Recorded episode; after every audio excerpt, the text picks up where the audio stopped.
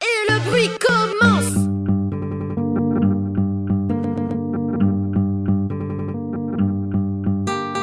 Je suis Benoît Artaud et vous écoutez Les Rencontres du Lavoir, le podcast du Lavoir numérique. Pour cet épisode, je vous propose un portrait de Anne Aurel, artiste digitale polymorphe, à l'occasion de l'exposition rétrospective de son œuvre qui se tient au Lavoir numérique à Gentilly du 28 janvier au 5 juin 2022.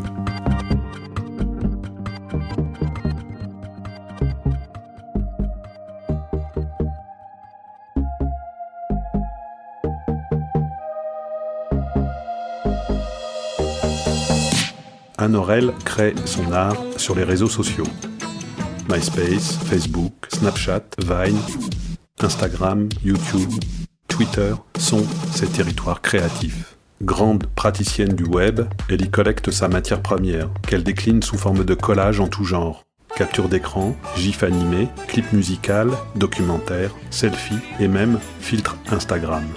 Particulièrement sensible aux mutations à l'œuvre dans le monde de l'Internet, elle s'intéresse à de nombreux thèmes de la pop culture, qu'elle interroge parfois en utilisant des abécédaires. Bah, L'abécédaire, c'est une structure qui permet d'architecturer une pensée. Créativité. Ainsi, je lui ai proposé une liste de mots.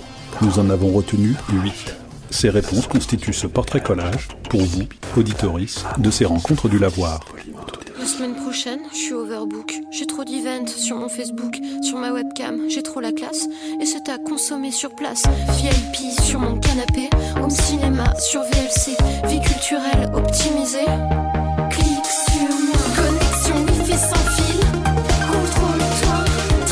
Sur écran tactile. Clique sur moi. Premier mot, Anne, c'est artiste. Artiste, c'est euh, c'est très compliqué de se définir euh, quand on est artiste. C'est parce que dans artiste, il y a euh, plein de tiroirs et, euh, et un artiste, il est libre en fait dans sa forme de définition et on peut être très bien euh, artiste euh, peintre, euh, artiste euh, sculpteur, euh, artiste bah, digital pour ma part. euh, artiste euh, collagiste, euh, artiste euh, vidéo, enfin il y a plein d'étiquettes comme ça différentes et on n'est pas obligé d'en choisir une. Et ça a été très compliqué pour moi de, de dire que j'étais artiste. J'assumais pas du tout. Et surtout quand j'étais aux beaux-arts, je faisais pas mal de performances et chansons. Et c'est un moment où aussi euh, la question de euh, est-ce que je suis chanteuse, est-ce que je suis performeuse? À un moment, j'ai euh, signé un contrat avec une boîte de production pour euh, enregistrer un EP, donc du coup, j'étais chanteuse. Enfin, il y avait une espèce de pression comme ça, de me mettre dans une case et de pas y bouger, qui m'a saoulée en fait, quoi. Et qui du coup m'a un peu freinée dans euh, ce truc de définition qui m'allait pas, quoi. Et euh, finalement, c'est aussi le passage par la chanson qui m'a permis d'ouvrir la case artiste plutôt que dire bon bah voilà, je suis artiste slash chanteuse, performeuse, collagiste, digitale. Et c'est pour ça que maintenant je dis que je suis artiste polymorphe.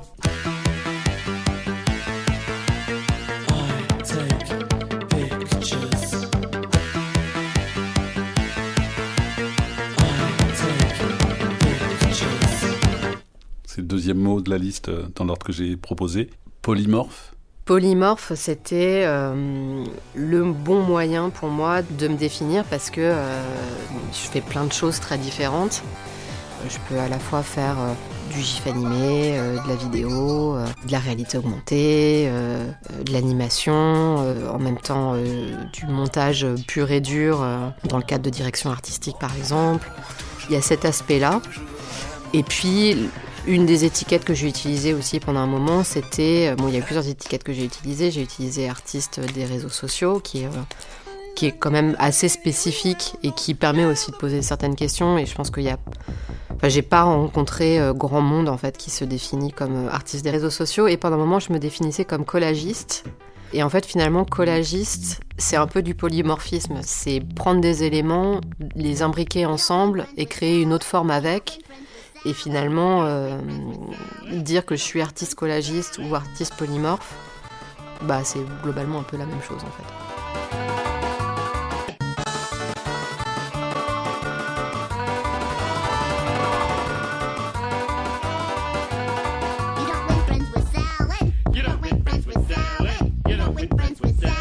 Le mot collage. Quand j'étais aux Beaux-Arts, je suis rentrée dans le, cursus euh, artistique en faisant du dessin. Quand j'étais plus jeune, quand j'étais ado, je faisais beaucoup de dessins. Je voulais être mangaka, j'étais fan de manga, euh, je, voulais, je dessinais tout le temps, j'étais, euh, j'étais fan de dessin. Je faisais des bandes dessinées de tout dans les journaux de l'école, je faisais des caricatures des profs, j'adorais ça. Et j'ai arrêté de dessiner aux beaux-arts et j'ai commencé à faire beaucoup de collages. Je découpais des tout petits bouts de, têtes de people dans les journaux.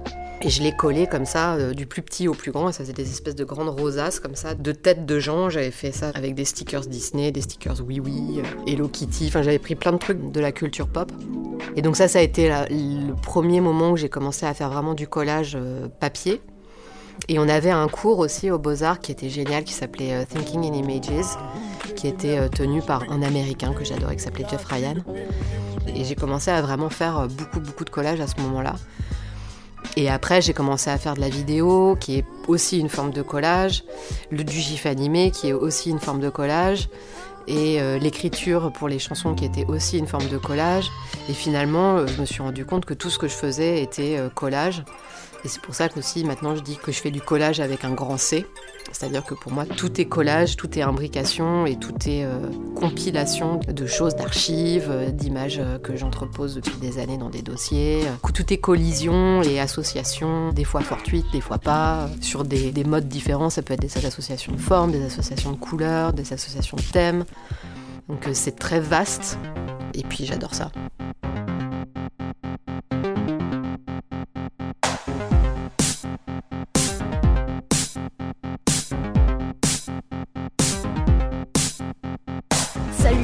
Au revoir, à plus, à plus tard, j'arrive, je suis là, t'es où? Là, ça va, quoi, comment, pourquoi, oh non, aussi tranquille, quoi, rien, je suis là, cool, ça repose, ça fait du bien, quoi, je suis bien calé, pépère, à tout, ça va, ça va, ça va bien? Follow, follow the flow, follow, under, under it again, again, flow, for the follow, the flow, again, under it again, again.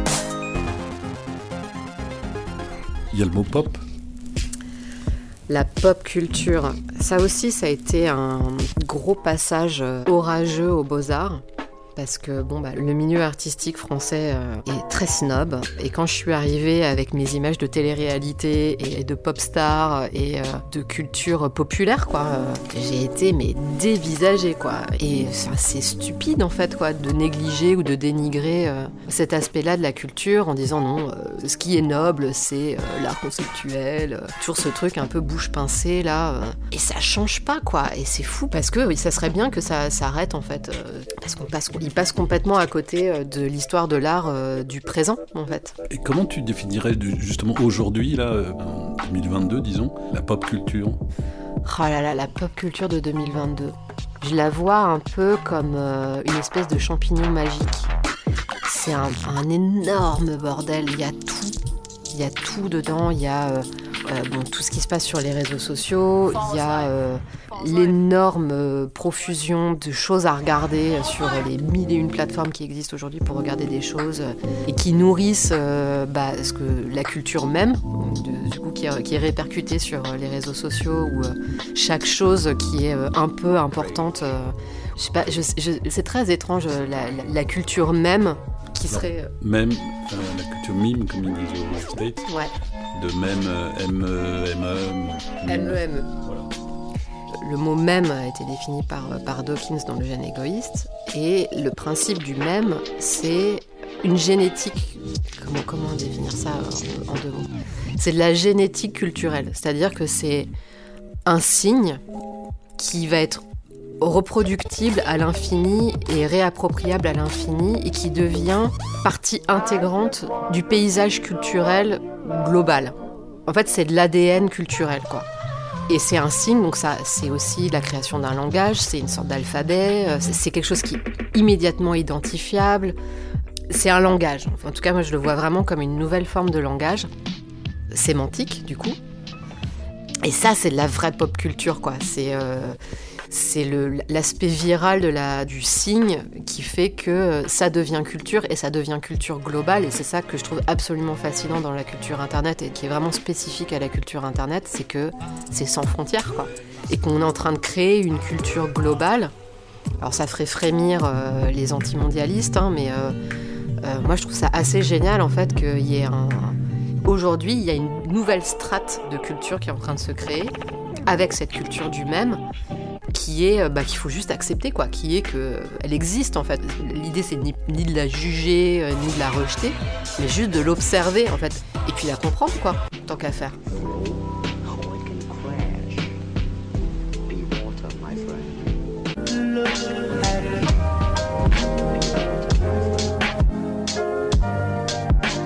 Le mot que je proposais après pop, c'est le mot trash. Bah, finalement, trash, euh, il est assez lié à ce qu'on disait sur la pop culture et sur euh, le jugement qui est posé par euh, les élites sur la pop culture, c'est-à-dire que c'est pas suffisamment bright, c'est trash. En trash, il y a bah, poubelle, quoi. C'est poubelle, c'est pas valable, quoi. Et trash, c'est aussi bah, la réalité dans laquelle on vit, quoi. C'est trash, quoi. C'est trash parce que bah, on est en train de mettre plein de trucs à la poubelle. C'est trash parce que c'est dense, c'est super dur. En même temps, euh, je, suis ravie euh, d'être née à cette époque parce que c'est ultra stimulant et qu'il y a plein de trucs à faire et euh, il y a plein de trucs à réfléchir et il y a les supports pour réfléchir, notamment les réseaux sociaux et il y a de plus en plus d'outils pour l'expansion de l'information. Donc voilà, enfin sur le, trash, il y a ça, et puis aussi euh, ce que j'appelle la qualité de l'image, c'est-à-dire que j'aime bien euh, dans mon travail avoir à la fois des images hyper léchées et euh, des images genre crades, quoi, genre toutes pixelisées, presque des, gifs bêta avec 3 pixels là.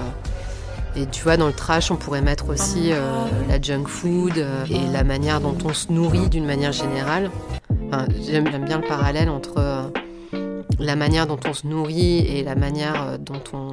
Enfin, la nutrition avec un grand N, c'est-à-dire ce qui va te nourrir, ce que tu vas mettre dans ton corps physiquement en, te nourrissant, et euh, ce que tu vas regarder, ce que tu vas entendre, ce que tu... Enfin, en fait, ce qui va intégrer ton système via l'absorption euh, mise en place par tes différents sens, quoi.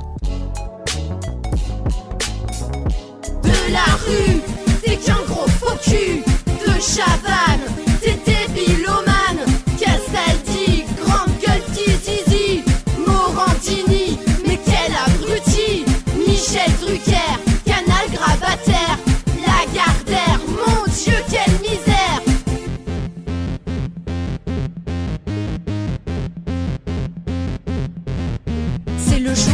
Seigneur, c'est plus fort que la douleur. T'as des hémorroïdes, ton cerveau est disponible. C'est normal, c'est Juvamine. Juva bien, c'est Juvamine. Mon incroyable fiancé, c'est le bachelor français. Avec Greg le millionnaire, 30 histoires extraordinaires. Pascal, c'est mon grand frère. Perfection au masculin. Les potiches au grand journal. C'est bon comme du bon pain. Hum, Charal. Passe le bonjour à Chazal. Après le mot trash le mot visibilité. Alors la visibilité. La visibilité, c'est plus par rapport à euh, ce qu'on donne à voir de soi, quoi. Et les réseaux sociaux, c'est euh, un endroit où potentiellement, du jour au lendemain, tu peux être vu par la planète entière. Tu peux pas parler de visibilité sans parler de responsabilité, et surtout sur les réseaux sociaux. C'est-à-dire qu'à partir du moment, parce que bon, euh, visibilité, responsabilité sur la manière dont je m'habille et euh, la manière dont je suis visible au monde physique, bon, ça, c'est de l'apparat et en fait, au fond, on, on s'en fout. voilà, enfin, chacun fait ce qu'il veut avec la manière dont il se rend visible au monde, quoi. Mais par contre, sur les réseaux sociaux, euh, il y a une vraie responsabilité parce que euh, tu es accessible à, tout le monde et euh, à potentiellement des gens fragiles ou à potentiellement des gens chez qui ça peut provoquer des triggers. Et il y a aussi cette dimension où, à partir du moment où tu es très visible sur les réseaux sociaux, et donc tu deviens, tu fais partie de la catégorie de la population web qu'on appelle les influenceurs, il y a cette dimension euh, goût. Et j'aime beaucoup faire le parallèle entre euh, influenceur et goût sans euh, tomber dans, une. C'est pas du tout un jugement. Hein. Un influenceur est une forme de gourou. Il a des followers, il a des gens qui le suivent.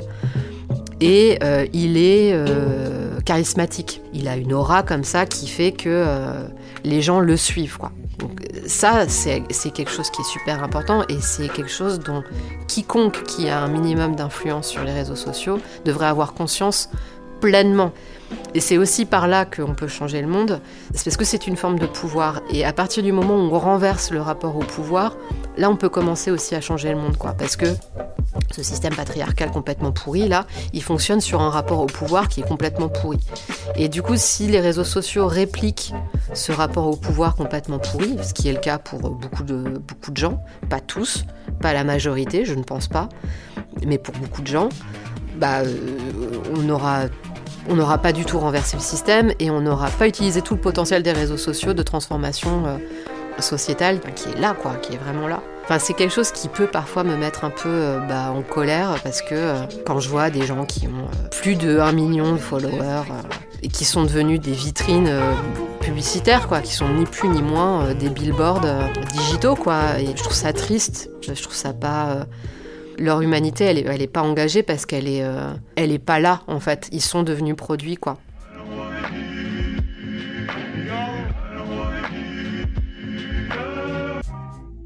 Sans transition. Pizza. Ah, pizza. La pizza, elle est rentrée dans mon travail comme une sorte de signe récurrent quand j'étais sur Vine.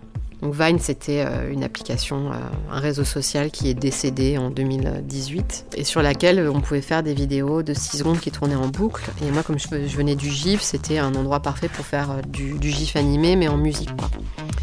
Et à un moment, j'ai commencé à me poser la question de la viralité et de qu'est-ce qui était le plus viral en fait comme signe sur Internet. Donc il y a le chat, qui est, genre, je crois, un, des premiers trucs, le chat, le chien, le porno, la pizza. Bon, bah voilà, soit.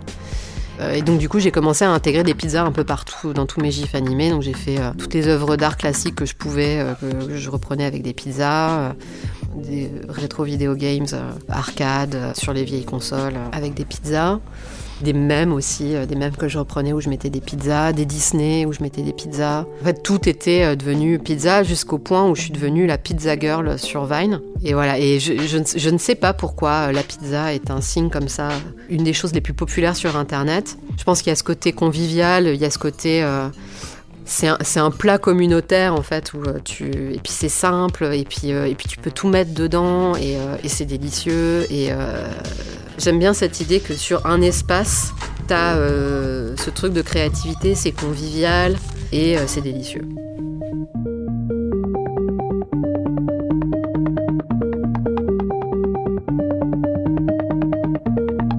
Je déteste Noël, j'aime pas les bretzels. Mon teckel, c'est faux d'elle.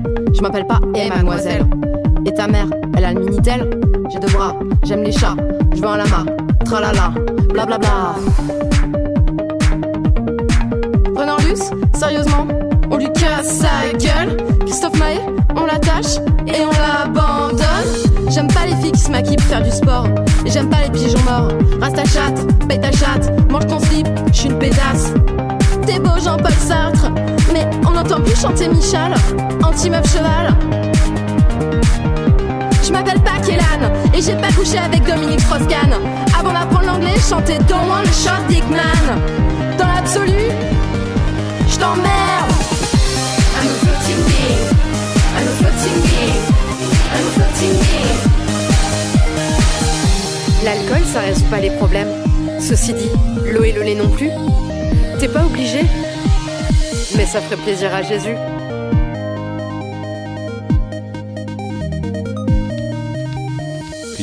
Dernier mot, c'est le mot exposition.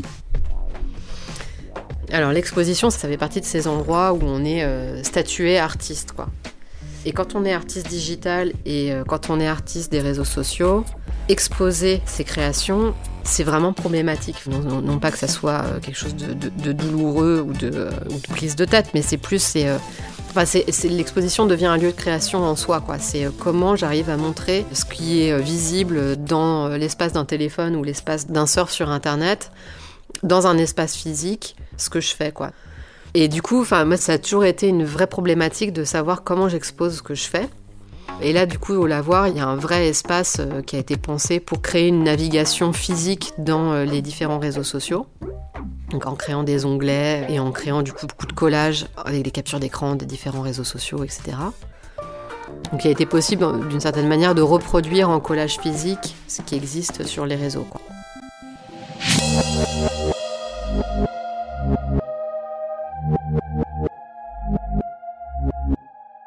Anorel s'expose au lavoir numérique de Gentilly jusqu'au 5 juin 2022. Oh là là, le Oh.